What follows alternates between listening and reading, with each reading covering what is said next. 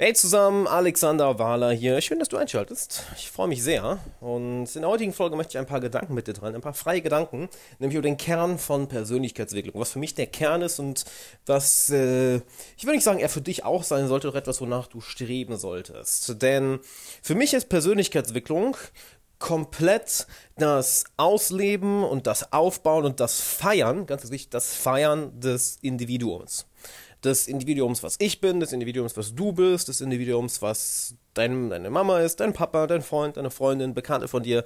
Jeder von uns ist ein Individuum.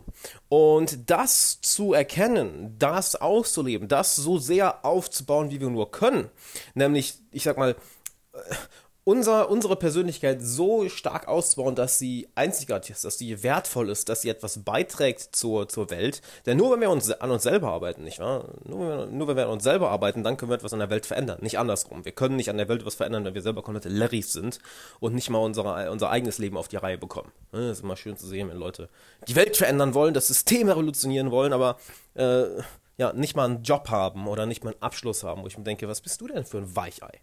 So, das heißt, im Zentrum der Persönlichkeitsentwicklung stehst du. Nämlich die Entwicklung deiner Persönlichkeit, die Entwicklung deiner Interessen, die Entwicklung deiner Stärken, die Entwicklung deiner Einzigartigkeit. damit meine ich jetzt nicht ähm, das Individuellsein fürs Individuellsein. Ja, so das, das Teenage-Individuellsein. Ah, ich rebelliere jetzt, weil ich individuell sein will. Das meine ich nicht. Nicht individuell sein, um individuell zu sein, sondern die eigene Individualität zu erkennen, die eigene Persönlichkeit zu erkennen und diese dann auszubauen. Denn was ist denn für viele Menschen viel, viel einfacher? Und was leider auch immer noch viele Menschen machen. Warum wir auch, ich drücke es jetzt mal so salopp aus, die großen, dummen, undenkenden Massen haben. Weil sich Menschen einer Ideologie verschreiben. Sei es der Kapitalismus, sei es der Kommunismus, sei es der Islam, sei es das Christentum, sei es das Judentum, sei es der Buddhismus, sei es äh, vegan sein, sei es äh, äh, was gibt es noch für Ernährungsarten? Das muss ich auch noch was anderes als vegan nennen. Äh, sei es Paleo, sei es CrossFit, sei es Bodybuilding. Das heißt, Leute verschreiben sich einer einzigen Ideologie. Was im Endeffekt nichts anderes ist als spiritueller und auch intellektueller Selbstmord. Ich wiederhole das nochmal. Wenn du dich einer Ideologie verschreibst und dadurch aufhörst, selber zu denken, weil die Welt für dich zu kompliziert ist und du lieber dem folgst, was in einem Buch steht oder was irgendein Coach sagt oder was irgendeine bestimmte Persönlichkeit sagt, was irgendein Wertsystem vor, vorschlägt, wenn du lieber dem folgst, dann, wenn du lieber dem folgst, als an, anstatt das herauszufinden, was für deine Persönlichkeit am besten ist und wo du die Welt, ja, wo du der Welt am meisten dienen kannst, dann ist das spiritueller und intellektueller Selbstmord. Und glaub mir, das tut weder dir gut und das tut auch nicht der Menschheit gut. Denn was passiert, wenn wir uns einer Ideologie verschreiben? Wir hören nicht nur auf, selber zu denken, wir werden auch noch zu, ich sag mal, einer Propagandamaschine, einer Propagandamaschine dieser Ideologie ohne überhaupt zu hinterfragen, was daran gut ist und was daran schlecht ist. Denn natürlich an jeder Ideologie, an jedem Wertesystem, was von irgendeiner Person oder von einer, große, von einer großen Masse Menschen vertreten wird, ist natürlich immer etwas Gutes dran, aber es ist auch immer etwas Schlechtes dran. Und ohne darüber nachzudenken, was jetzt schlecht dran ist, übernehmen wir das komplett. Wir promoten es, wir leben es aus und hinterfragen nicht mal. Das siehst du bei Leuten, ich kann mal eine sehr interessante Geschichte zu erzählen eigentlich. Äh, ich bin gerade in, in Bangkok, wenn du die Folge hier hörst, bin ich schon nicht mehr in Bangkok. Äh, als ich vor einer Woche hier hingeflogen bin, ich war in Köln am Flughafen, da war eine Engländerin. Und war süß, also wollte ich ein bisschen mit ihr quatschen, haben ein bisschen gequatscht und dann kommt halt raus, dass sie Veganerin ist. So, und ich habe halt schon so ein bisschen ja, sie damit aufgezogen, dass sie so wie das spirituelle weiße Mädchen aus dem Westen, wie das typische weiße Mädchen aus dem Westen aussieht, was nach Thailand fliegt, um da sich selbst zu finden, weil sie so Hippie-Hosen anhatte, so ganz, ganz lange Hippie-Hosen und dann kommt noch raus, sie ist vegan.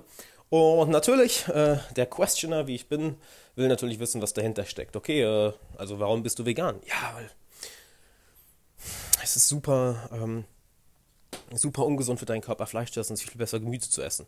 Wo ich dann natürlich geantwortet habe, ja, natürlich ist es super für den Körper, Gemüse und Obst zu essen, es ist super, super gesund, aber was passiert denn, wenn du Fleisch isst? Naja, wenn du viel rotes Fleisch isst, dann, dann passiert als Schlechtes in deinem Körper. Wo ich dann nochmal gefragt habe, okay, ähm, was genau passiert denn so Schlimmes, wenn ich Fleisch esse? Denn ich meine, schau dir 99,99% aller Top-Athleten da draußen, aller Top-Performer und Leute, die alt und gesund werden, die alle Fleisch essen. Was passiert denn? Und allein da hast du schon gesehen, ähm, als würde so ein Schatten über ihre Augen kommen. So.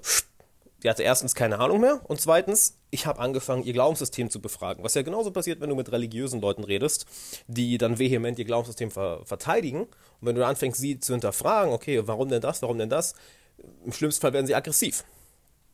Und ihre Antwort war dann, ja, schau diesen Film hier, weil der kann das besser erklären als ich. Was im Endeffekt der Beweis war, dass sie intellektuellen Selbstmord äh, begangen hat. Denn sie konnte mir auf eine simple Frage nicht antworten. Wenn du auf Fragen nicht antworten kannst, dann hast du, naja, dann solltest du erstmal selber darüber nachdenken, warum du nicht antworten kannst. Oder du bemerkst, oh shit, ich habe mich einer Ideologie verschrieben, ohne selbst darüber nachzudenken, warum ich bestimmte Dinge überhaupt mache. Das war für mich so das, das perfekte Beispiel, das ist auch eine kleine Inspiration war für den Podcast heute, was im Endeffekt der, der Kern von Persönlichkeitsentwicklung ist. Es ist nicht dem zu folgen, was ich hier sage. Es ist nicht dem zu folgen, was irgendein verdammter Coach da draußen sagt oder was du in irgendeinem verdammten Buch gelesen hast. Es ist nicht, dass du dich irgendeiner Ideologie verschreibst und sagst, genau das bin ich oder genau dieser einen Sache folge ich, sondern es ist das rauszufinden, was zu dir spricht. Ich meine, viele Menschen da draußen, die ich kennengelernt habe, genauso wie ich, sind in vieler Hinsicht ein, ein, eine, eine wandelnde Kontradiction, wie heißt das denn auf Deutsch? Contradiction.